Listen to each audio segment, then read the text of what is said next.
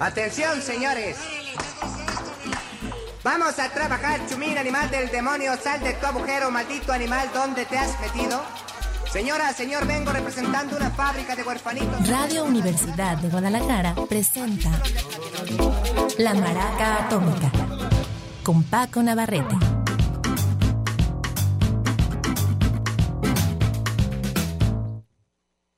¿Qué tal? Muy buenas tardes, bienvenidos a La Maraca Atómica. El día de hoy tenemos un especial de lujo. Vamos a hacer un recuento, un repaso más bien, de la carrera de un cuarteto neoyorquino. Eh, podríamos decir a veces que es quinteto, pero vamos a especificar que en realidad eran tres, porque tres fueron los principales integrantes de este grupo. Eh, a veces incluían un bajo y a veces una bataca, que estuvo ese puesto eh, alternándose entre muchos músicos a lo largo de las dos décadas de, de vida de este grupo, pero podríamos reducirlo a tríos si hablamos de los fundadores y de lo, digamos, el, el alma, el núcleo de esta banda llamada Sonic Youth, totalmente neoyorquinos, una banda compuesta por eh, la bajista, a veces guitarrista incluso, Kim Gordon y cantante, eh, además de Lee Ronaldo y ahí se me va el nombre del eh, líder Thurston Moore y que eh, Moore, pero básicamente tanto Ronaldo como Moore ellos se alternaban el juego de guitarras, hablaremos un poco de eso y tenían esta particularidad de eh, trabajar no con las armonías que vienen digamos naturalmente el, el, juego de cuerda, las seis cuerdas de guitarra, la afinación natural, sino trabajaban con muchas afinaciones alternas y eso le daba una sonoridad diferente a sus guitarras. Un grupo que nace dentro de la oleada del no wave neoyorquino, eh, digamos emparentado con el post-punk, aunque ellos poco a poco fueron girando hacia lo que se llamaba eh, noise rock, y todavía se sigue llamando, pero empezaba a conformarse entonces, aunque es una de esas bandas que como se anticipan a un sonido, a un movimiento, a una etapa de la música, no puedes decir que pertenecen a ellos. En todo caso, si se pusieran en un plan narcisista, dirían que más bien el noise rock los siguió a ellos. Vamos a hablar entonces un poco de este grupo, de cómo se forman, cómo se van desarrollando y cómo pues eh, revientan como guanábana que cae del árbol. Todo eso lo iremos platicando, pero por lo pronto vamos a iniciar con una rola que es parte de un EP que grabaron, una especie de demo de cinco rolas que mm, pues no tuvo mucha aceptación popular, pero sí llamó la atención de la crítica. Y pasó con ellos lo que varias bandas de estadounidenses que fueron primero o más queridas en Inglaterra que en su país natal y después ya de regreso empezaron a ser reconocidas por sus coterráneos. The Burning Spear es una pieza que está incluido en ese EP, eh, e en ese de eh, disco de corta duración, apenas cinco rolas, que se leó en el 82 y se llamaba igual que la banda, Sonic Youth EP. The Burning Spear es la rola que inicia el día de hoy, la maraca atómica.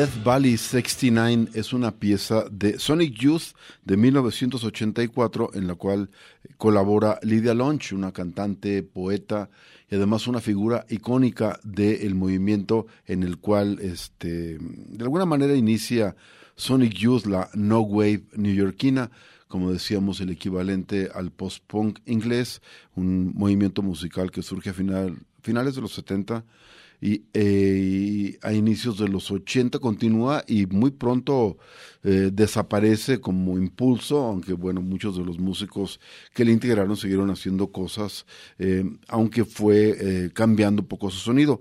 Es el caso de Sonic Youth, que iniciaron en términos discográficos con un EP llamado como la banda Sonic Youth. Después en el 83 sacaron su primer álbum en forma, Confusion y Sex, que era todavía más ruidoso que el anterior.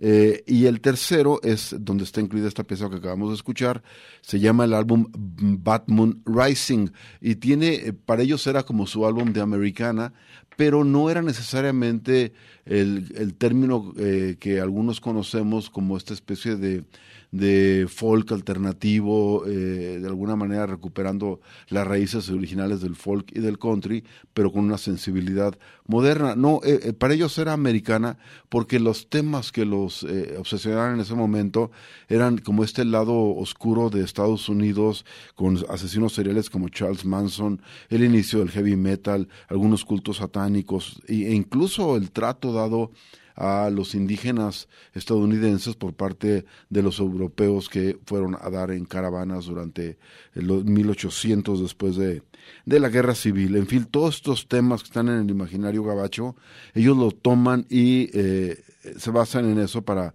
armar su álbum Bad Moon Rising del 1984.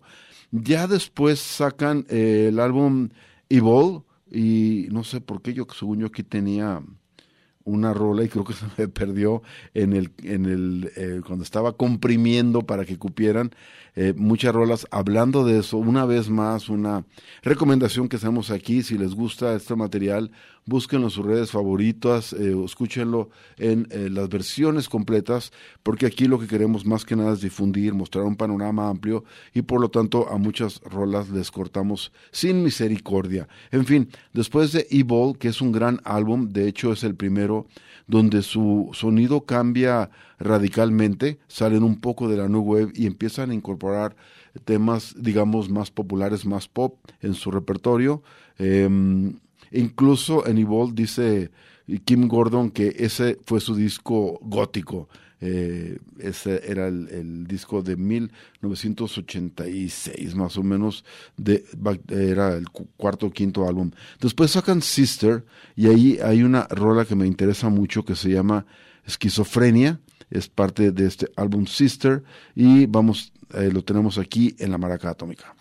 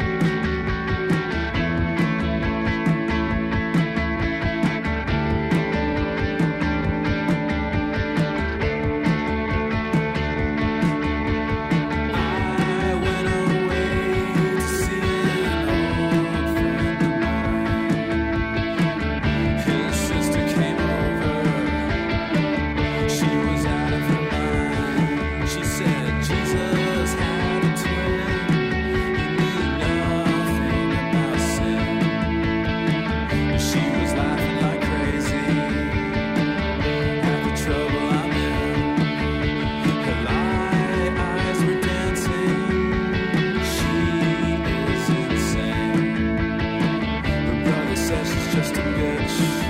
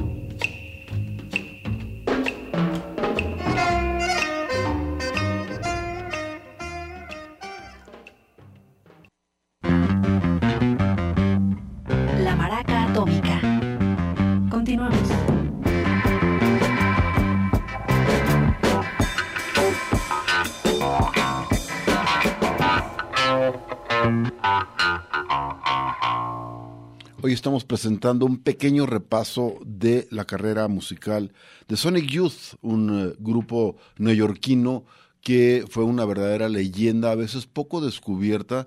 Es, no es un grupo que haya sido muy popular en su momento, sí estamos entrando en el momento donde mayor éxito tuvieron, pero siempre fueron un grupo de culto y sobre todo eh, eh, músicos de músicos. Eran banda eh, que influía a muchísimos músicos de su generación y en parte era porque era un grupo con una sensibilidad eh, muy de acuerdo con su momento, muy po- posponqueta o en su caso no wave, incluso noise, pero también hacer una cosa muy peculiar que era favorecer eh, largos, largas piezas, eh, eh, digamos casi primero improvisadas y después en vivo también sobre una estructura hacían largos palomazos de 15 hasta 20 minutos por rola.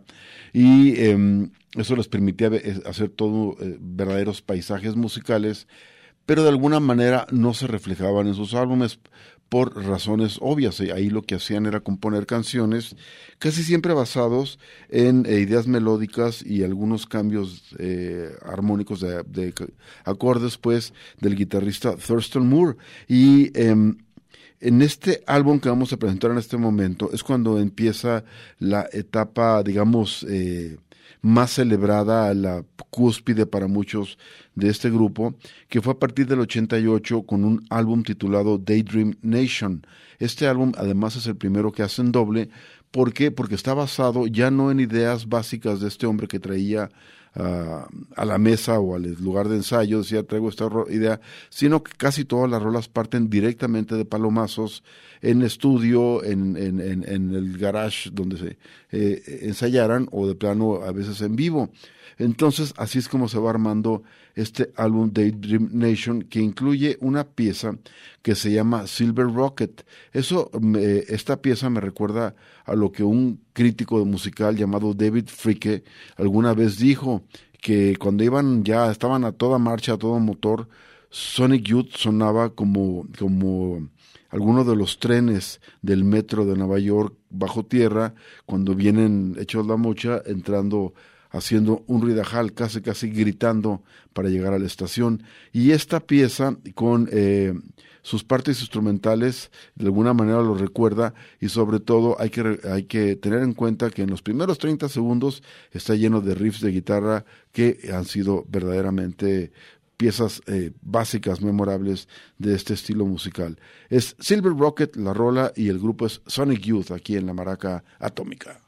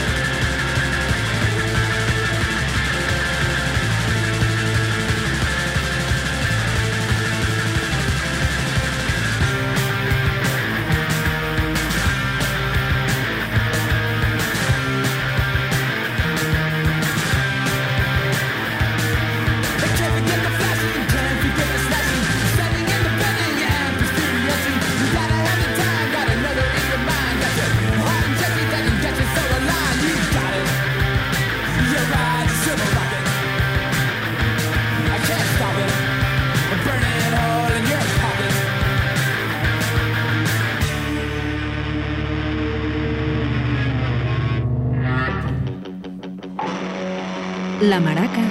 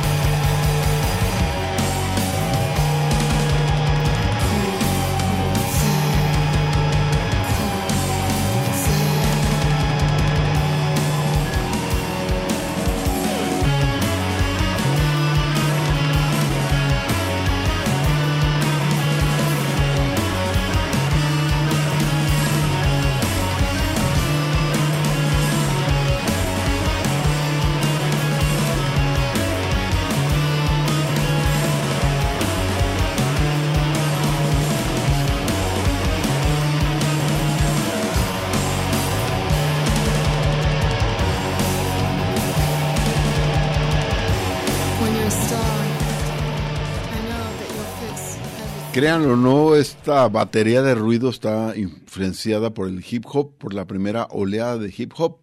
De hecho, se llama Cool Thing y es una composición de la bajista Kim Gordon, quien también la canta, y se refiere a la primera obsesión que ella eh, desarrolló como fan del entonces naciente género del hip hop. Eh, bueno, ya tenía un rato, pero cuando empezó como a cristalizar en los años 80 y ella conoce a LL Cool J y, este platican y ella esperaba como que fuera un tipo mucho más pues más afín a ella y cuando se dio cuenta que era bastante machito, misógino como era gran parte de la cultura eh, del hip hop en sus inicios, muchas de ellas, pero esa en especial, nacido en el gueto y en una ambientes muy adversos, muy duros, estaba plagado de machismo y además, eh, pues la verdad es que les valía absolutamente, la palabra en el latín les valía madre, eh, la música alternativa de los blanquitos. Pero a ella no, no le molestó tanto eso, sino que ni siquiera estuviera enterado de qué iba o qué podía haber estado pasando, ni por curiosidad. Eso de alguna manera la desanimó, pero ya estaba armada la rola y hace esta, una especie de la letra una meditación precisamente sobre esos temas de la misoginia y el empoderamiento de la mujer, mucho antes de que estos temas estuvieran, digamos, de moda. Claro que ya estaban presentes en la discusión, pero seguían siendo minoritarios. Cool Thing es, está incluido eh, este tema en Goo, uno de los grandes, grandes álbumes y además superventas de esta banda Sonic Youth. No tanto quizá como el que vamos a presentar a continuación, pero después de unas amables palabras de nuestra estación.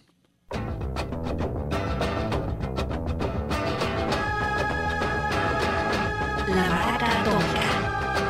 Regresamos.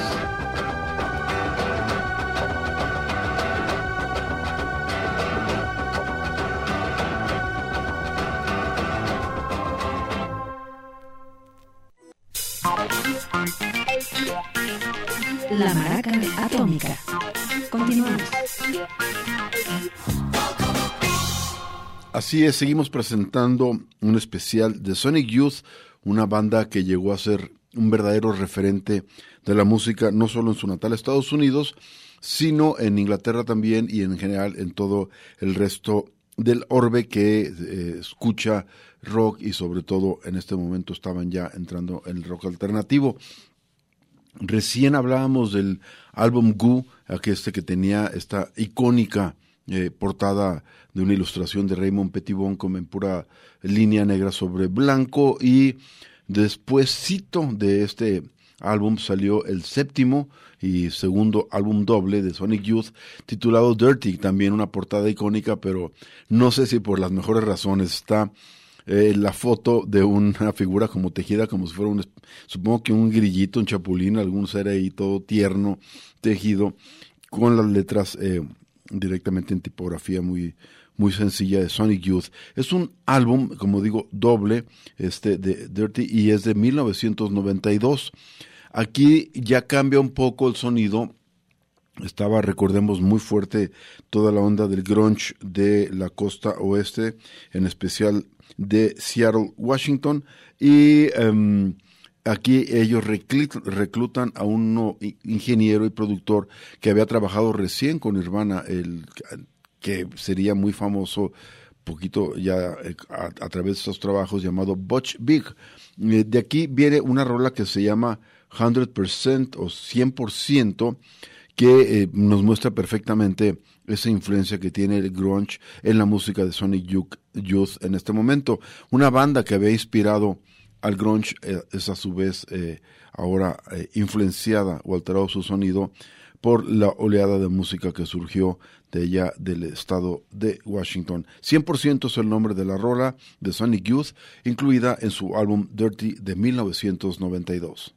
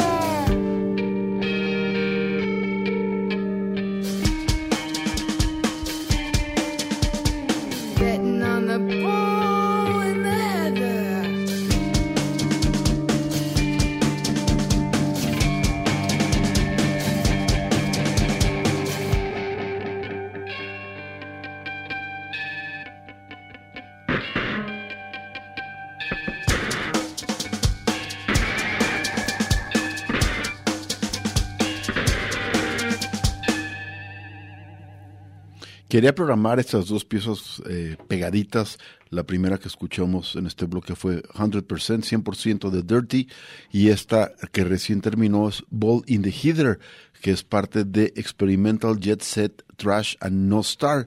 Entre, albos, entre ambos álbumes hay una diferencia de dos años y comparten el mismo productor, sin embargo son dos eh, experiencias sonoras muy diferentes. Dirty más emparentada incluso con el grunge ruda, angular, de piezas más cortas, y Experimental Jet Set tiene piezas más largas, relajadas, como que además es, eh, está prefigurando lo que haría en sus últimos álbumes eh, Sonic Youth, esto precisamente, piezas más relajadas y un poco más experimentales. Ball in the Heather es el nombre de esta rola, el álbum es del 94 y un año después sale Washing Machine, eh, también con ciertos giros, incluso hasta melódicos muy peculiares. Por ejemplo, hay una rola que para ellos es una, eh, digamos, un homenaje, una celebración, un recuerdo quizá de las piezas aquellas de las llamadas girl groups de, de Rhythm and Blues y Soul de los 60, piezas muchas veces producidas por gente como Phil Spector, que eran verdaderas sinfonías de soul de apenas dos minutos, dos minutos y medio, llamadas las girl groups, muchos de ellos porque eran grupos vocales de tres o cuatro chicas. Y eh, ese es como su acercamiento, claro, dentro del mundo del ruido que manejaban ellos. Pero tiene un dato muy curioso. Es una de las pocas rolas que yo conozco donde las dos Kims famosas de la época están presentes. Kim Gordon, eh, bajista y cantante de eh, Sonic Youth, invita a Kim Deal, quien también era bajista y cantante, pero ella eh, de, de pronto se me, se me olvida, de los Pixies y de, eh, ella es fundadora de los Breeders junto con su hermana. Eh, aquí ambas eh, comparten vocales, la pieza se llama Little Trouble Girl, es parte de su álbum del 95, Washing Machine, la banda Sonic Youth.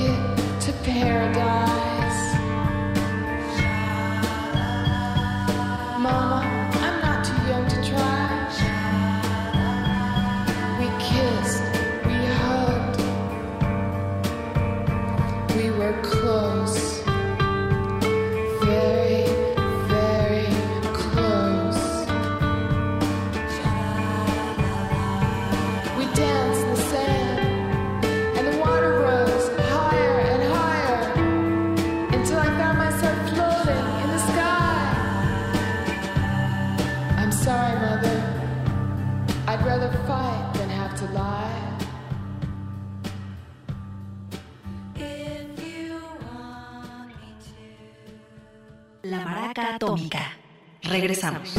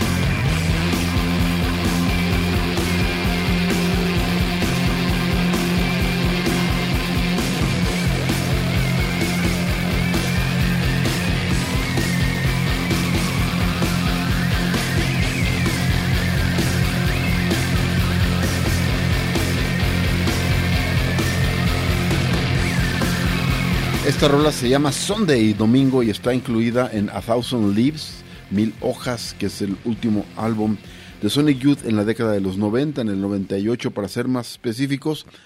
Y este es cuando ya em- empiezan a grabar en su estudio propio, se daban el lujo de hacer cualquier cantidad de piezas, de rolas, de EPs y luego de álbumes con la duración que se les antojara, mucha improvisación y es parte, como digo, de esta última etapa de Sonic Youth con grandes rolas, eh, digamos más que nada como una especie de ambiente a veces ruidoso, caótico y a veces un poco más sereno.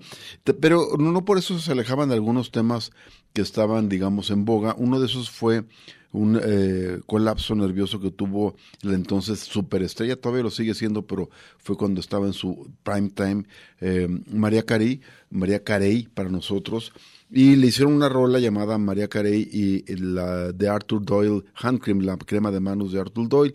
Como empezó a haber broncas, ya se imaginarán, la estrella no estaba para bromas, le cambiaron a Kim Gordon and the Arthur Doyle Hand Cream y así quedó eh, inscrita en el primer álbum de ellos, o segundo creo de la década de los 2000, titulado Sonic North.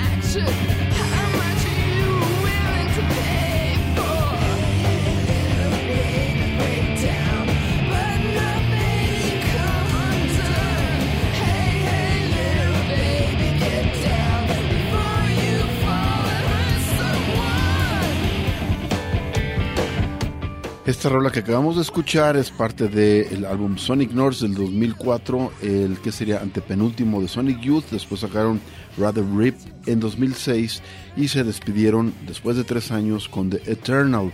The Eternal es, eh, incluye una pieza que queremos presentarte, se llama Antiorgasmo. Es un álbum que regresa, digamos, a una etapa muy básica, muy de rolas eh, duras y directas de Sonic Youth. Y curioso es eh, que qué bueno que se despidieron en, grande porque fue su álbum más popular de un álbum, insisto, de un grupo que no necesariamente era un rompe, eh, rompe redes y rompe eh, listas de popularidad, pero sí fue su mayor éxito y fue una digna manera de que se fuera una banda que siempre fue alabada por su eh, espíritu experimental, pero que finalmente lograron también colar algunas rolas dentro del imaginario popular, como Antiorgasmo, que es la pieza con la que les queremos desear muy buenas noches.